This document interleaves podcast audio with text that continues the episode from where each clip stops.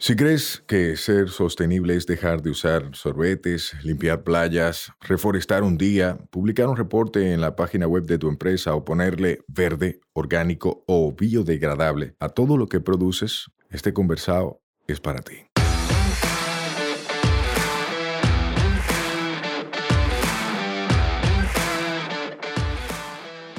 Hola, somos Mibisai, los motores detrás de Tinglar y una vaina verde, y hoy vamos a tener un conversado sostenible. En cada conversado sostenible te ayudaremos a romper paradigmas y te compartiremos alternativas y herramientas para que acciones ya, sin excusas.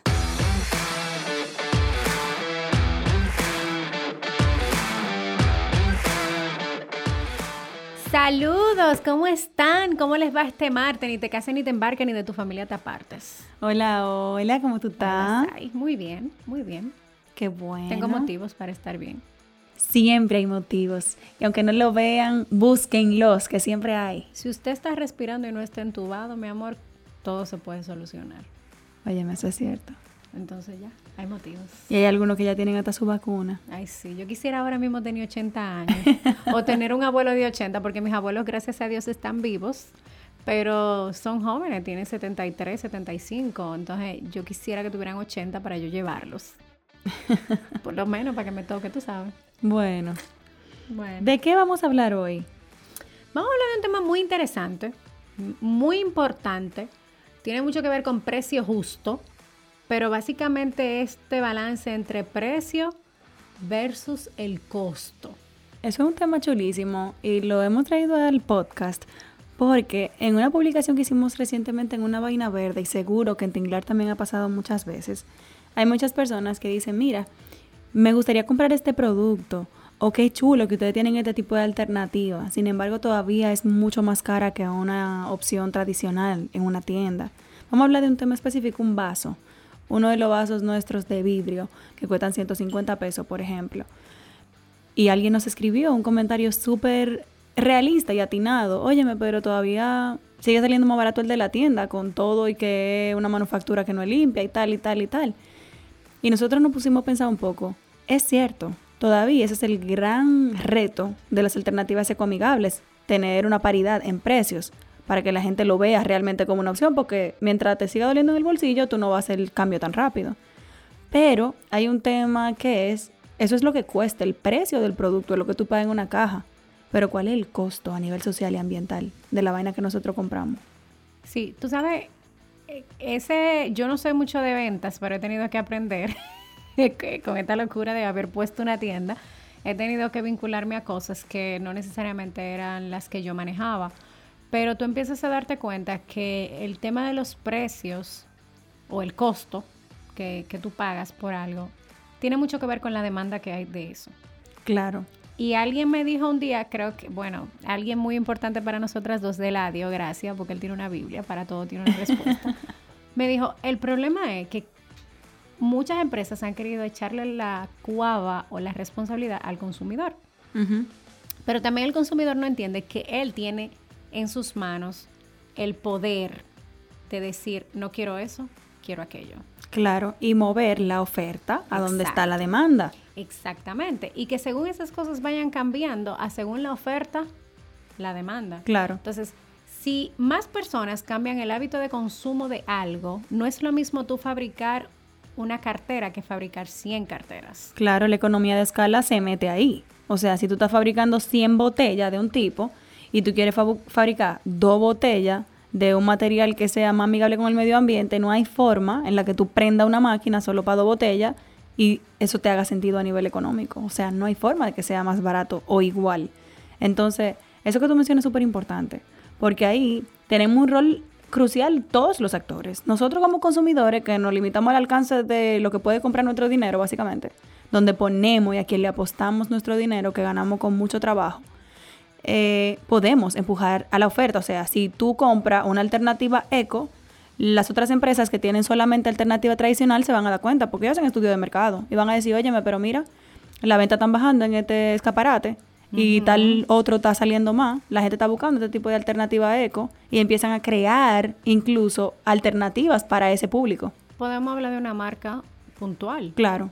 Eh, aunque no lo estén pagando, pero creo que es importante decirlo, Colgate. Sí. Lo de su cepillo. Colgate se dio cuenta que había una necesidad, que había un público que estaba exigiendo otras cosas. Sí. A mí en lo particular eh, no me gusta mucho el cepillo porque a mí me corta, pero hay mucha gente que me dice que le va súper bien con el cepillo. Y al final, Colgate, que tiene mil tipos de cepillo de plástico, Exacto. está buscando una alternativa que es de madera. Exactamente, que es de bambú, que es biodegradable, que tú le quitas la, la pajilla de arriba y tú lo puedes enterrar y ya yo hice el experimento, a los seis meses esa vaina ya no existe. Entonces, tú dices, bueno, hay que, hay que mejorar alguna cosa ergonómica, pero es muy poco en comparación con lo que había. Antes no había nada Claro, desde esa marca. desde esa marca. Entonces es un poco ver. eh, ahora hay gente que busca eso, ellos lo están fabricando porque están viendo que es rentable. Claro, y que la gente lo está buscando. Exacto. Al final que tú quieres satisfacer la demanda del consumidor. ¿Qué el consumidor está pidiendo? A medida que vayamos más gente pidiendo alternativas, más producto y más oferta va a haber. Hay supermercados que han empezado con algunos tipos de carne a venderla en un papel de cartón. Sí, en un envase de En cartón. un envase de cartón, Ajá. fue que quise decir. En un envase de cartón, porque han entendido que yo iba con mi cantina, no me dejaban entrar con mi cantina. Digo yo por decir una persona random, pero pudiste haber sido tú o puede ser cualquier persona que nos esté escuchando. Y esa marca entendió, ah, mira, esa gente tiene una necesidad. Claro. Entonces, en base a esa necesidad, bueno, vamos a ver cómo lo adaptamos. Porque Sí. no quiero perder ese cliente tampoco. Sí, y han nacido proyectos como los que vemos ahora que te venden al detalle, porque se dieron cuenta que hay un grupo de gente que sigue en crecimiento, que está buscando volver a cómo se hacían las vainas antes de que nosotros como humanidad y como sociedad fuéramos tan vagos que quisiéramos todo preempacado y quisiéramos una onza en un contenedor por sí mismo y ahí viene la fundita, los plastiquitos y todo lo hito que al final termina siendo basurita. Entonces ahí hay gente que está vendiendo al detalle, ahí está Terra Verde, ahí está Cero, ahí está Tinglar Eco Store, ahí está Isla Eco, o sea, ahí está la Tributaína en Punta Cana. Son tiendas que están vendiendo a granel y, Y es- eso se debe a que hay consumidores buscando a granel. Y ahí está el mercado modelo, ahí está el mercado Santo Domingo, porque al final usted compra donde usted se sienta cómodo, usted compra donde sus posibilidades se lo permitan. Yo creo en, el, en la competencia justa y creo también en que al final del día lo que nosotros necesitamos es que la gente pueda acceder a esas cosas. Entonces, si no te gusta el cepillo de Colgate y te gusta el que vengo, el que vendo yo, pues tú compra el que vendo yo. O si lo que tu precio te permite, lo que tu, tu presupuesto te permite pagar es eso, pues tú pagas por eso.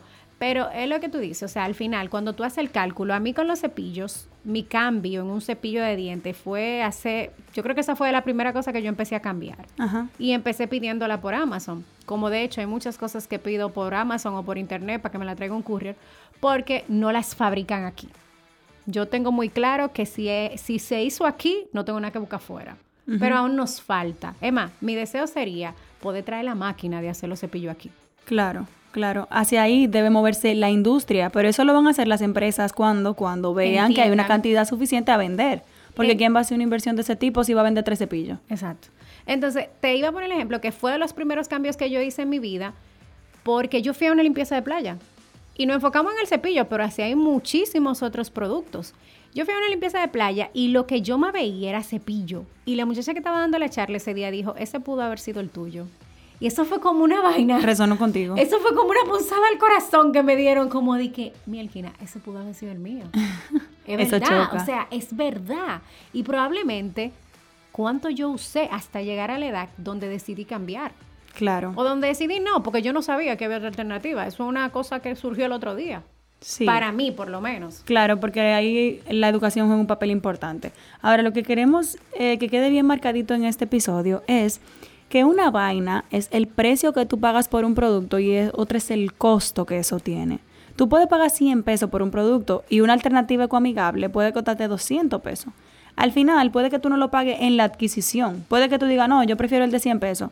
Pero ¿qué tú crees? Que esos 100 que faltan probablemente te lo van a quitar por impuestos a nivel estatal para poder gestionar los residuos en vertederos y en botaderos a cielo abierto mal gestionados que tenemos en el país. Sea, al final lo que no te cobran en la entrada te lo cobran a la salida, porque es que tu residuo tiene que ser tratado, tiene que ser manejado, tiene que ser dispuesto de una forma adecuada en su vida final. Y entonces ahí terminó el cuento del cepillo de dientes.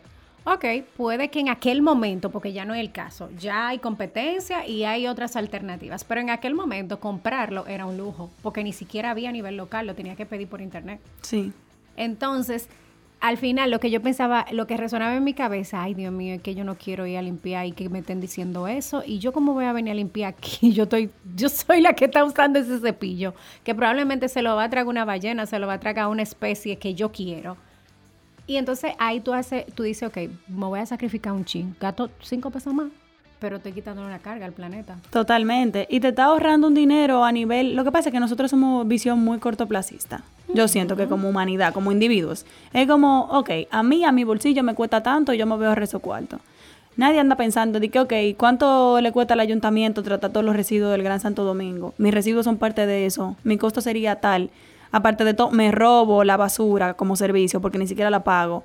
Eh, al final contamino el agua, que tampoco pago. O sea, como que hay muchos costos asociados a una mala gestión de alternativas que no son ecoamigables, que no van en amistad con el planeta.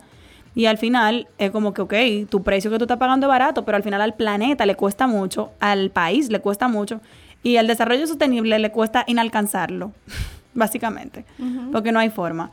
Ahora, lo que tú tienes que pensar es, y lo que yo recomiendo que piensen es, ¿Cuál es la alternativa? Porque de repente ahora hay muchísima gente que se monta en la ola de lo sostenible y cree que hay que comprar y pagar muchísimo cuarto por una vaina que te le ponga un sticker en un lado. Y no. Vamos a poner el mismo ejemplo del vaso, que esto es una desventaja para mi empresa directamente, porque en una vaina verde vendemos cuatro modelos de vasos que diseñamos nosotros, que fabricaron para nosotros, que es un proceso de colecta selectiva con buzos, que tenemos un proveedor que hace eso y que tenemos un branding diseñado para eso, hubo un costo asociado a ese producto. Pero yo te pongo a pensar, óyeme, uno en este proceso de educación en sostenibilidad no se lo puede querer ganar todo. De repente yo, quiero siempre hablamos mucho eso fuera del aire. Sí, o sea, de repente yo quiero vender mis productos porque yo tengo un inventario que tiene que salir. Pero yo puedo darte una alternativa si tú no tienes ese dinero o si tú no lo ves viable para ti. Porque al final lo que yo quiero es que tú seas un consumidor más responsable. Tú no puedes comprar el vaso lindo, diseñadito, pero tú sí puedes aprender que tu salsa de tostito, tú la puedes hervir 10 minutos y ese es un vaso perfecto gratis. Sí. Tú sabes que a mí me ha pasado también varias veces en Tinglar Equestore que hay gente que me dice que, ah, pero tú no quieres vender. Digo yo, no, yo quiero enseñar a la gente a, comprar de manera responsable. Porque una muchacha que llega y me dice, ah, yo quiero ese sorbete, pero ya yo tengo uno. Y digo, ¿y para qué va a comprar otro? Claro, para coleccionarlo. para coleccionar. Eh, eh, entonces, es básicamente eso. Y a veces nos pasa que nos quejamos por el costo de algo porque no tenemos información. Sí. Te lo digo porque la miosotis de hoy no es la misma de la miosotis hace tres semanas hablando de movilidad sostenible. Claro, porque ahora mío tiene un chocolatito y anda en su vehículo eléctrico muy lindo. Sí, entonces yo tengo que arrepentirme y darme por el pecho y lo he hecho varias veces porque de hecho contigo tuve la conversación. A veces por falta de información uno toma decisiones. Pero cuando tú te pones a investigar y a leer sobre las cosas, tú dices, conchale, pero al final vale la pena. Claro. Claro, cuando tú analizas pro y contra, te dan, los números te dan. Sí, pero por falta de información, aún yo que trabajo en el sector, yo estaba falta de información sobre cosas que yo podía hacer y no había hecho. Claro. Entonces, es un asunto un poco de leer, de preguntar, de indagar, de, de, de ver quién tiene un chisma de conocimiento que yo sobre eso. Yo siempre he dicho que cuando usted dice que no sabe, usted es un ganador. Claro, tú no sabes sobre eso, pero al final te está abriendo la posibilidad de que te enseñe cualquiera que sabe. Exacto, eso no es nada, eso no pesa. Decir que tú no sabes, ah, no, yo no sé. Johan hizo un post muy lindo que decía que todos somos ignorantes en algo. En algo. Y eso es muy lindo, o sea, eso yo siento que es una actitud de grandeza cuando tú tienes la capacidad de decir, de eso yo no sé, por favor, háblame. Yo no tenía la capacidad de decir que yo no sabía de algo. Yo pasé por ese, por ese momento, porque mm, de joven puede que eso te pase. Y yo pasé por eso, de creer que yo sabía todo, hasta que un momento así mismo yo dije, acá, pero que eso no está bien. Y no hay que saberlo todo. no hay que saberlo todo. O sea, yo puedo decir que yo no sé, al contrario, eso te hace grande. Y tú tienes la capacidad de absorber tantas cosas del otro cuando tienes esa disposición. Entonces, básicamente, compre con conciencia, pero en base a información verídica sobre las cosas. Johan me enseñó, si no lo dice un paper, no es real. sí, señores, miren, Johan desmonta un mito que no se queda. Dios mío, yo creí no, eso a mí me desmonta muchísimo a cada rato. Miren algo también, que sostenible no es igual a comprar lo hecho, que también nos confundimos. Hay muchísima gente que gasta unos cuartos en detergente, porque vienen en una botella X específica y no sé qué. Señores, cojan vinagre blanco y bicarbonato para todo y hágalo usted. Lo que pasa es que como nosotros estamos de vago, queremos que todo nos lo entreguen hecho y para que eso esté hecho, hay gente que hay que contratar para que haga como mano de obra, hay insumos que hay que comprar, hay proveedores, hay una cadena logística, hay un proceso de refrigeración, hay un proceso de colocación en tiendas, de branding, de etiquetado, de envasado. Y entonces ese costo, gracias, se te transfiere a ti. Tú sabes que a principio de año hicimos un episodio diciendo que cuáles eran nuestras metas del año. Y yo te dije que no estaba muy clara de cuál era la mía. Realmente yo, no, yo sigo notando clara. Eso me compré un carro que no estaba en mi meta, pero me lo compré. Pero mi meta, Oigan, pero encontré. Espérense, señores, estas metas así de llegó un carro porque llegó, mi amor. Pero yo tengo una meta que me la puse el otro día. Yo estoy comprando, a mí me gusta mucho la pasta. Yo soy loca con la pasta y yo estoy comprando una marca de pasta muy cara porque viene en cartón. Entonces me sale más cara. Mi meta del año es comprarme la máquina y aprender a hacerlo. Eso es buenísimo. Y hay un proyecto en la zona colonial que se llama Cero Empaque, que está vendiendo a granel la pasta. Ah, no sabía. Yo no sé cómo lo compran ellos, porque la verdad hay mucha gente que compra las cosas en el mismo envase tradicional y te lo detalla a ti para que tú creas. No creo que ese sea el caso de ellos porque se están tomando muy en serio ese compromiso de vender a granel vainas que en otras tiendas no hay. Está en la zona colonial, no los he visitado, pero leí que la pasta la tenía a granel por una publicación de alguien más. O sea que hay gente viendo potenciales oportunidades de negocio en sostenibilidad. Si nosotros, tú que estás escuchando, tu familia, tus círculos, también se enteran de eso, vamos a ir moviéndonos hacia lo que queremos ver. Y mientras más gente ande en un supermercado preguntando, ¿dónde venden tal cosa? No, la que viene sin empaque, ¿dónde lo compro al detalle? Eso se va, va llegando a la, a la gerencia, a los tomadores de decisión y vamos cambiando esta vaina. Genial. Tú sabes que no, no, tenía conocimiento de eso, pero qué bueno, voy a visitarlos también. Pero yo quiero aprender a hacerlos en mi casa, igual que la masa de tacos. Eso Esa es mi meta del año 2021. Yo pruebo. Yo de cocinar no me pregunten mucho, pero yo probar te lo, garantizo. Tenemos ese Te lo garantizo. Ve que no se puede ser todo lo que yo friego. Bueno, yo pues friego. en la cadena tiene que haber alguien que friegue y alguien que cocine, porque si no, no funciona. Yo creo que lo dejamos aquí, señores. Gracias por el favor de, seguirnos en el podcast, de escribirnos mensajes tan bonitos diciéndole que les gusta. Eh, de hecho, muchas veces he pensado, ay Dios mío, no tengo tiempo, pero me llega un mensaje de alguien que me dice, no, me encanta lo que ustedes están haciendo. Y yo digo, sí, tenemos que seguir. Entonces, gracias por eso. De verdad, muchísimas gracias. Y habla sobre esto, que lo que no pagas tú cuando compras un producto, lo termina pagando el planeta. Así es. Bye bye.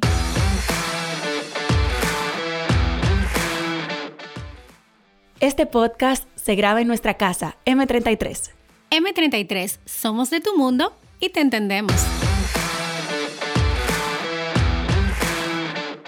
Nos escuchamos la próxima semana. Recuerda que esta vaina es todos los martes. Mientras tanto, nos vemos en las redes Mío Explorando y Sayuris Bonet. Un fuerte abrazo.